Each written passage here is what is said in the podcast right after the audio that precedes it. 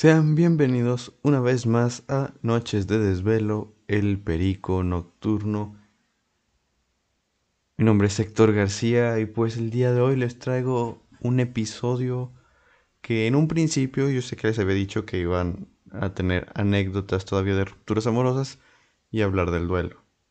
Pero pues lo pensé mejor y dije mejor solo hablar del duelo porque es un tema muy serio el que se tiene que remarcar, destacar y creo que usar las anécdotas que me mandaron, las que todavía quedaban, pues como que no, no se prestaba, no era el momento, así que pensé en que eventualmente hago una parte 2 de esas anécdotas de rupturas amorosas, pero este episodio que se centre en el duelo nada más, en el duelo después de una ruptura amorosa.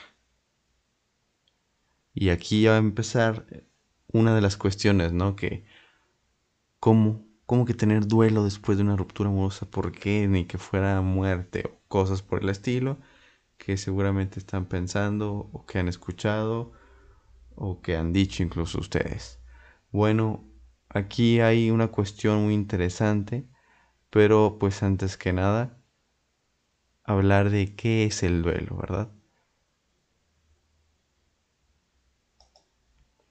El duelo es el proceso de elaboración de una pérdida, que consiste en la asimilación y aceptación de la situación dolorosa, para poder adaptarnos tanto interna como externamente a la nueva realidad. Aunque su uso es más eh, pues aplicado en las pérdidas por muerte, también se aplica a otras pérdidas, como rupturas de pareja e incluso para pérdidas laborales de la juventud, de la salud, etc. O sea que lo podemos aplicar para una pérdida en general y no solo para cuando perdemos a alguien por fallecimiento. La palabra duelo significa dolor y por tanto el proceso de duelo será un proceso de pasar por el dolor, ya sea por pérdidas o simplemente por situaciones muy dolorosas que nos ocurren y tenemos que asimilar, ordenar y experimentar los sentimientos que, aunque queramos evitar, son lo que nos van a conducir a aceptar ese hecho que pasó, ¿verdad? Así que, bueno, ya que vamos adentrándonos en lo que significa, qué es, cómo, cómo es que entendemos la definición de duelo, me gustaría pasar a las fases, que según diversos actores pueden ser unas más que otras. Algunos las usan como 5, otras 7, otros 10. Yo les voy a presentar 5 nada más. Hacerlo un poco más sencillo, más fácil de entender, sin complicarnos tanto las cosas para mí y para ustedes, ¿verdad? Pero bueno, la mayoría de los autores maneja 5 o está entre 4 y 5. La primera, la negación. ¿Qué es la negación? Bueno, este, esta cuestión de no me lo creo, no puede estar pasando. Aquí es la primera etapa que todas son difíciles, la verdad. No les voy a decir una es más difícil que otra. Sin embargo, como que nos vamos adentrando apenas al duelo y muchos se quedan en la negación. ¿Saben? Este, es esta cuestión de apenas se va adentrando al duelo y como que se vuelve más complicado salir de la negación. Como si nos quedáramos en una zona de confort de no, es que esto no puede estar pasando. La número dos es la tristeza, el dolor de la pérdida. O sea, sufrir, ¿no? Llorar, estar, eh, pues, sufriendo demasiado. La tercera es la culpa. Echarnos a nosotros mismos. Es que no lo hice bien, es que yo hice algo, provoqué algo, Estamos hablando de rupturas amorosas, entonces sería algo más como, es que yo provoqué que se fuera, yo le dije tal cosa. Una disculpa por los perros. Estoy grabando en la madrugada. No sé por qué están ladrando, la verdad. Pero pues ahí están, ¿verdad?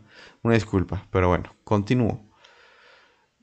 La culpa es echarnos esto, pues todo el peso en nosotros. Y les recuerdo que en una ruptura amorosa la culpa es de ambos.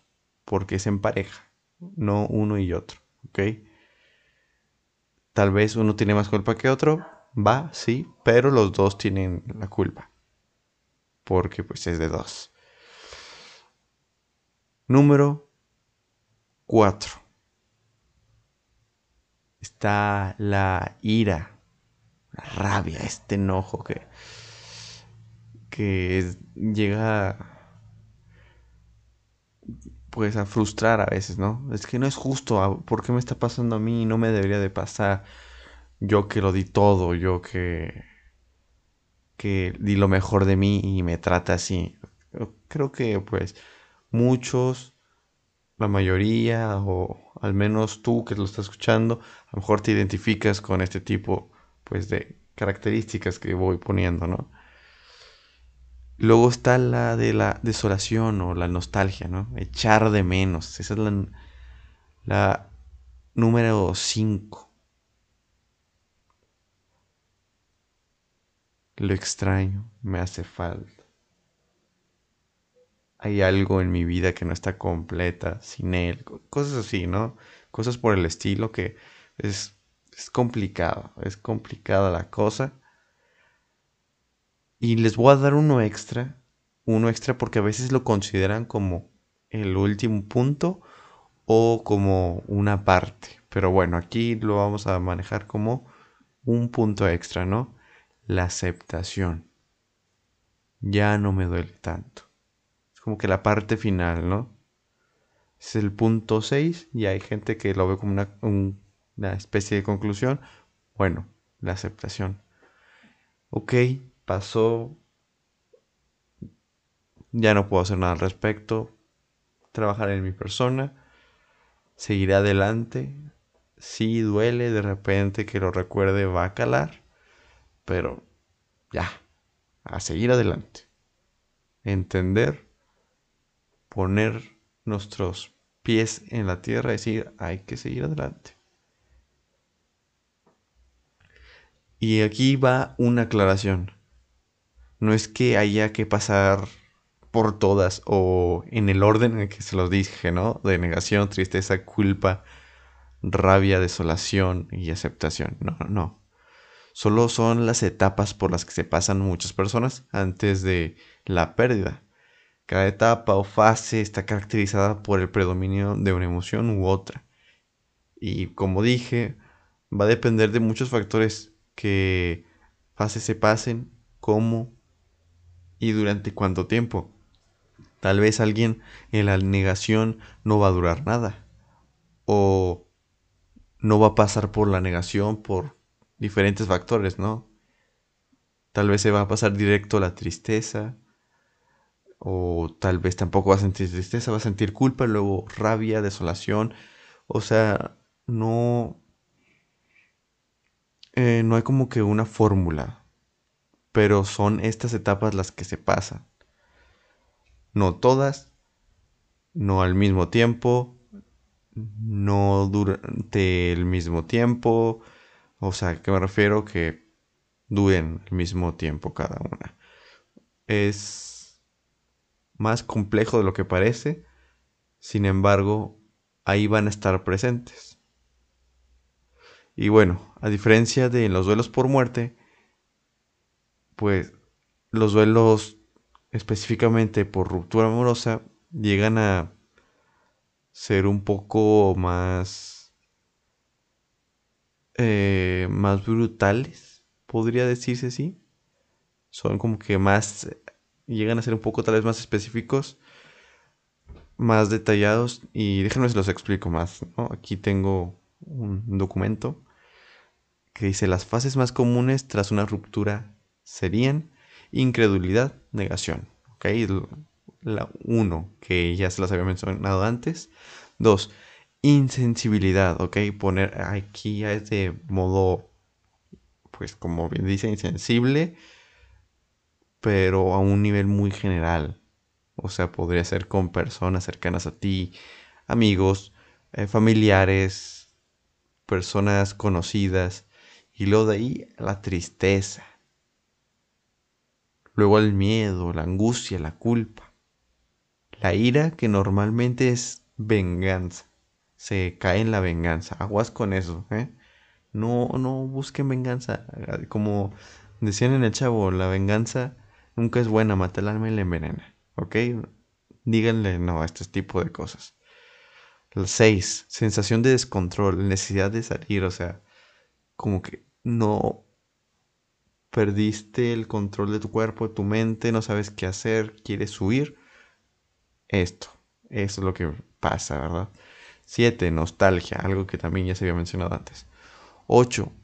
Serenidad, esa necesidad de estar mejor, querer estar mejor, pero no lo logras por completo. O sea, que estás esforzándote, pero aún sientes que no logras alcanzarlo. Y la 9, aceptación.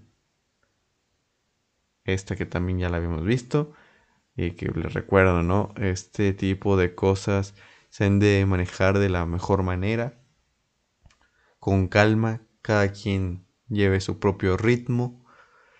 Y aquí a continuación les voy a hablar un poco, bueno, yo no, va a ser alguien especial que me ayudó para este episodio, ¿verdad? Me mandé un audio y se le agradece mucho.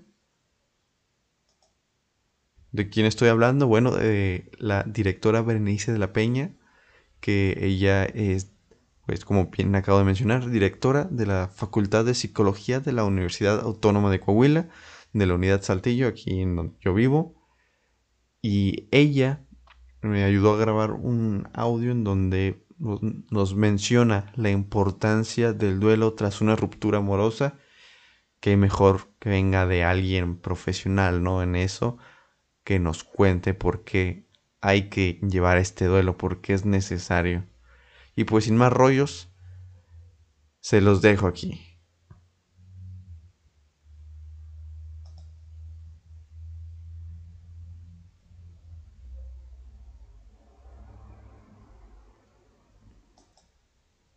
Y pues bueno, gente, aquí ya lo escucharon. Le agradezco una vez más a la profesora, la directora Berenice de la Peña por ayudarme con este proyecto, este podcast, en este episodio específico. Se le agradece mucho y la busqué porque pues es alguien profesional, ¿no? Es alguien que sabe de este tipo de temas.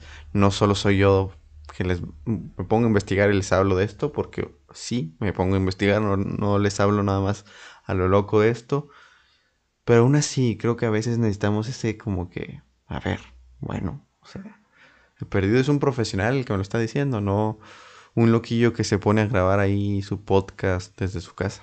Así que quería que quedara más claro esta situación, la importancia de llevar el duelo, porque me ha tocado todavía ver publicaciones, escuchar comentarios de personas que dicen, no, es que el duelo es para los, nada más para cuando falleces, no, es para cualquier tipo de pérdida y es necesario llevarlo para una mejor calidad de vida, tanto para ti como persona desde un principio, tanto para las personas que se te lleguen a acercar eventualmente o que ya estén en tu vida. Porque recordemos que pues al final de cuentas somos seres humanos, estamos en una sociedad y aunque a veces creamos que nuestras acciones solo nos afectan a nosotros, pues ya sea directa o indirectamente, tienen un impacto en los que nos rodean. Es una estructura, ¿no? Todo esto. Pero bueno, Espero que hayan disfrutado el episodio del día de hoy. La verdad me encantó traer este tema.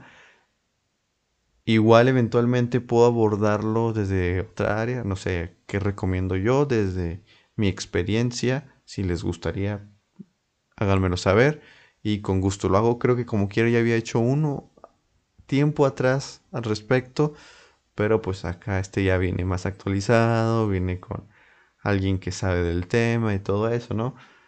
Pero bueno, me despido. Les mando un abrazote. Mi nombre es Héctor García. Y espero que tengan un grandioso día. Os quiero. Chao, chao.